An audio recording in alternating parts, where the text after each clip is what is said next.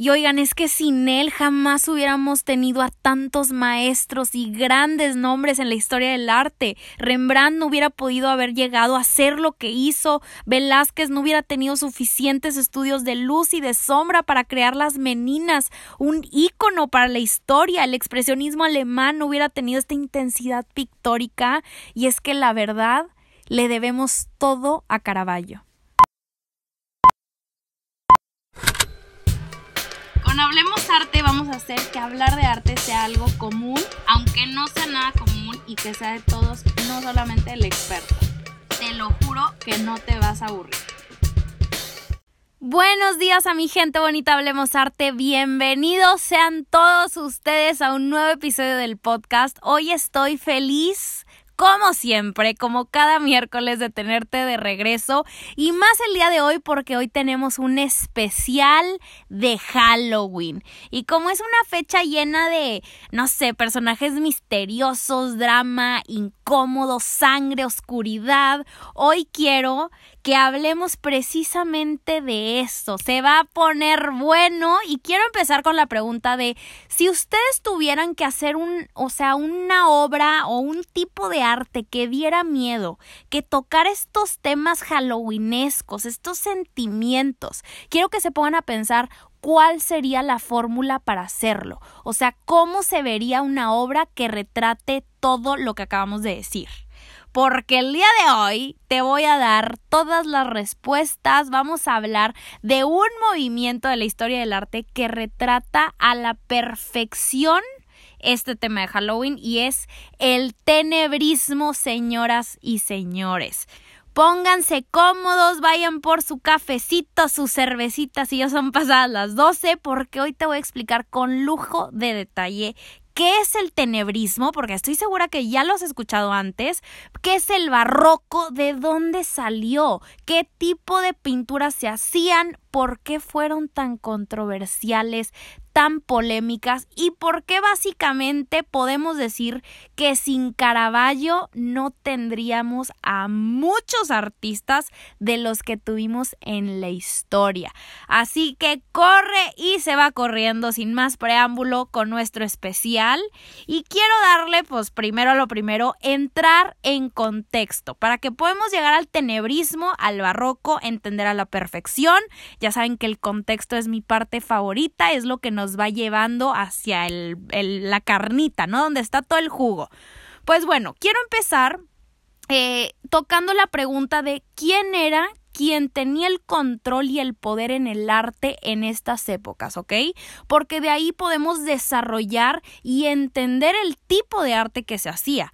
Vayámonos hasta la época medieval para agarrar el hilo, ¿ok? La época medieval les recuerdo que fue un momento en la historia en el cual el poder de todo, incluyendo del arte, lo tenía la iglesia todo el arte que se hacía era para retratar escenas bíblicas, educar a la sociedad. La gente no sabía leer. Entonces, ¿cómo contaban la historia de Jesús, María, etcétera? Pues a través del arte.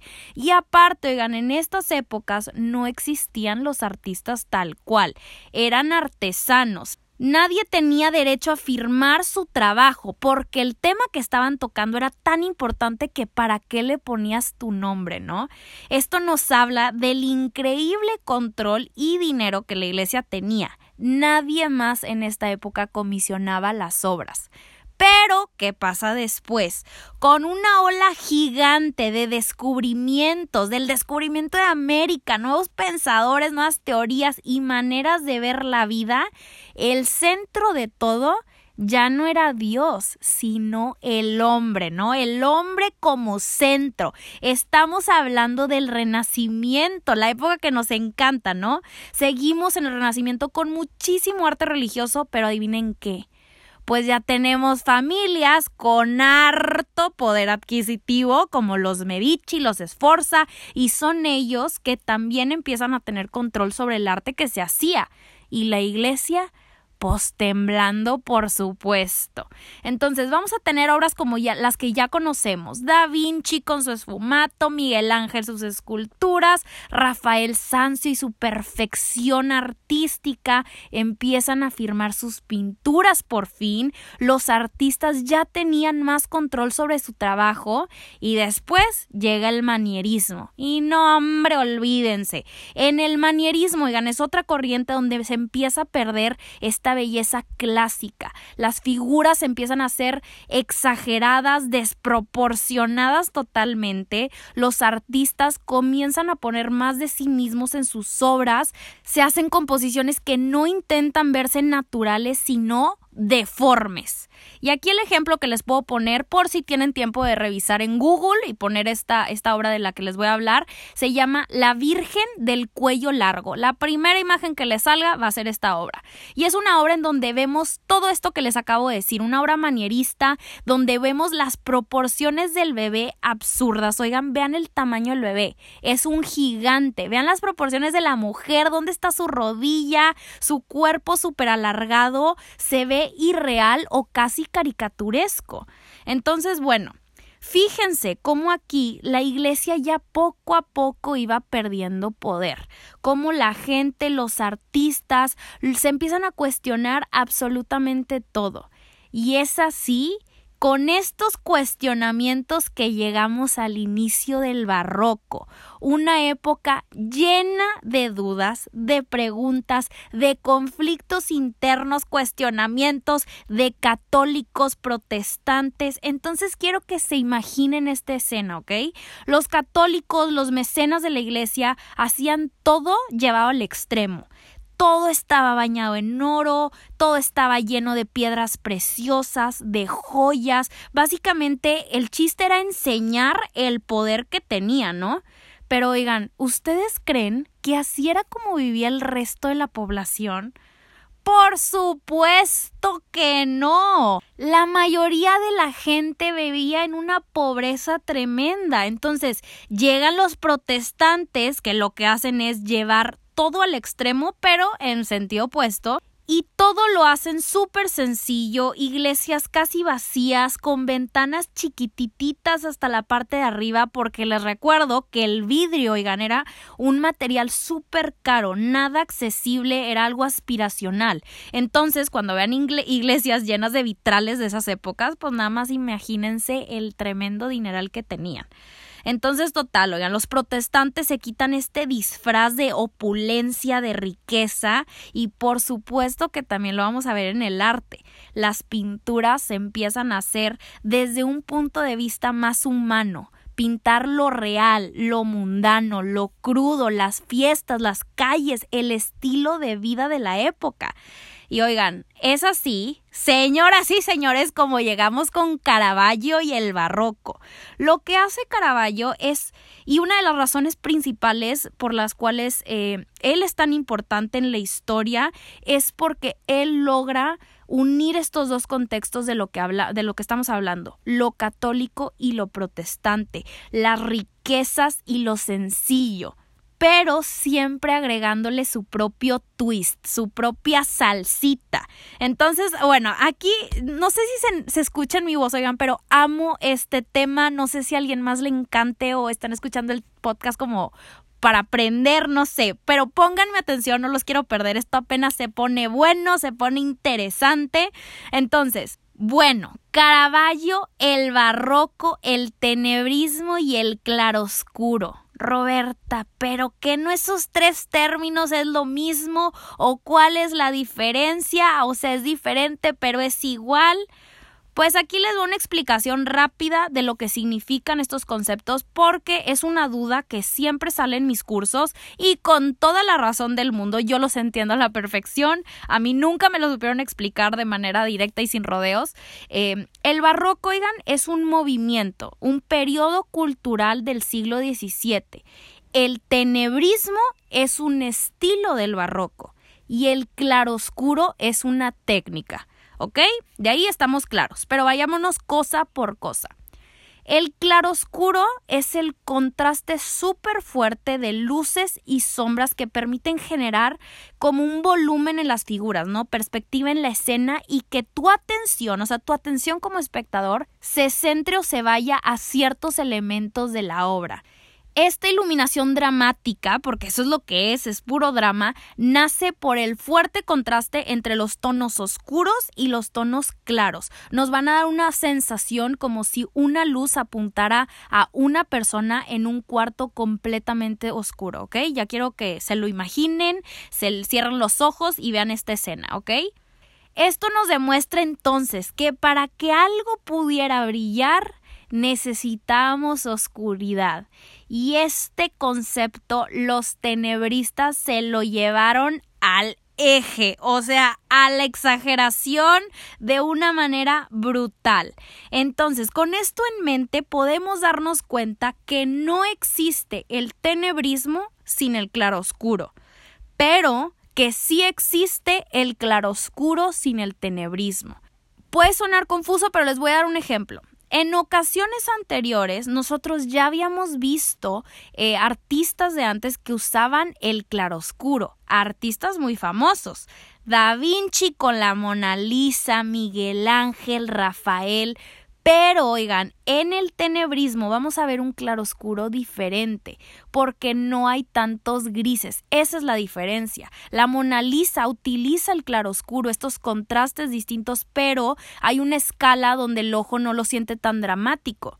Vemos todo o muy claro o muy oscuro cuando estamos hablando ya del barroco y del tenebrismo. Entonces es ese contraste el que sacudió a todos y cada uno de las personas que vivieran en ese momento porque era súper violento. Es tanta la tensión dramática que los hace sentir como incómodos y hasta inquietos. Quiero que también se pongan a pensar en que la magia del claroscuro y, que el y el tenebrismo no solamente está en el crear más drama, ¿no? Con la cantidad de estos contrastes, pero el truco estaba en pensar en el proceso de la lectura de la obra y cómo querían que el espectador la leyera. O sea, la historia que los artistas querían contar y cómo nosotros como espectadores la íbamos a entender automáticamente nuestros ojos siempre se van a ir a los tonos más claros y poco a poco comienza a ver lo que está en segundo nivel, o sea, lo más oscuro, tercero a la completa oscuridad y así sucesivamente hasta haber entendido todo lo que estaba sucediendo en la composición. No sé si me voy a explicar, pero básicamente es donde esté el área más iluminada es a donde nuestros ojos se van a ir. Y esto el artista lo sabía a la perfección, entonces se aprovechaba de esto. Pero ay, Roberta, o sea, no te creo que nunca nadie antes había utilizado estos contrastes tan severos, o sea, porque hasta ahorita empieza todo este dramón. Pues aquí les va por qué, porque si hay una razón muy específica y es que mucho tiene que ver, oigan, que en este momento en Venecia, por ejemplo, todo esto del comercio que traían empieza a exponenciarse. A Venecia le empiezan a llegar todos estos pigmentos del oriente, el aceite negro, el blanco de plomo, y gracias a esto los artistas tuvieron muchísimas más posibilidades de explorar en la pintura y tener mayor libertad a la hora de jugar con estos colores. Entonces, ¿por qué no existió este contraste de iluminación y oscuridad en el Renacimiento o en el manierismo, por ejemplo? Pues porque no tenían estos pigmentos tan fuertes y tan intensos. Y no es que no hubiera habido interés antes, pero porque no había la posibilidad. Tenían buenos pigmentos, buenos materiales y por eso crearon esas composiciones que conocemos hoy en día, pero es en estas épocas del barroco y del tenebrismo que podemos ver cómo se intensifica. Quiero que se imaginen esta escena si había negros más intensos, si había blancos más brillantes, materiales perfectos, tremenda inspiración y legado de artistas anteriores, pues ¿quién creen que nace? El boom de Caravaggio. Caravaggio tuvo absolutamente todo para combinar y crear estas pinturas barrocas por las que lo conocemos.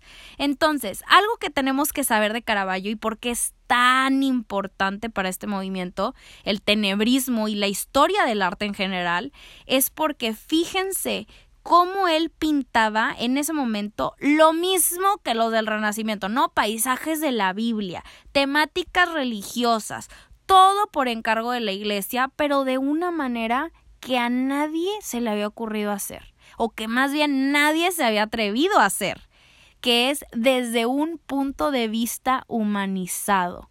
Es decir, que lo que él hacía es que agarraba personajes bíblicos como Juan Pablo, por ejemplo, pero lo retrata como un pordiosero, cargado de drama, de intensidad, de tensión, él lo reinterpreta desde un punto de vista más mundano y coloquial para que la gente pudiera empatizar con ellos. Acuérdense que los que tenían dinero no eran la mayoría de la población.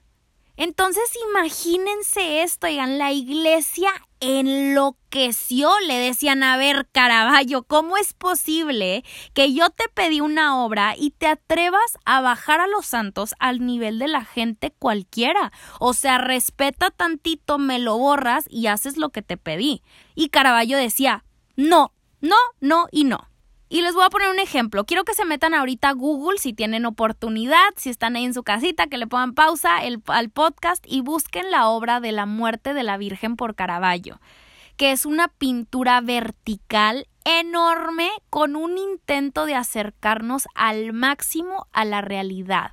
Vamos a ver un cadáver con los tobillos inflamados y el vientre hinchado, a la Virgen que la acompaña un cortejo de personas en un ambiente tenebroso, lleno de tensión y si se fijan detenidamente, hay una diagonal en la composición que va de izquierda a derecha que une a todos los personajes por estos contrastes lumínicos. Tenemos una atmósfera tensa, envuelta por colores cálidos, como el rojo terciopelo de la cortina y de la Virgen.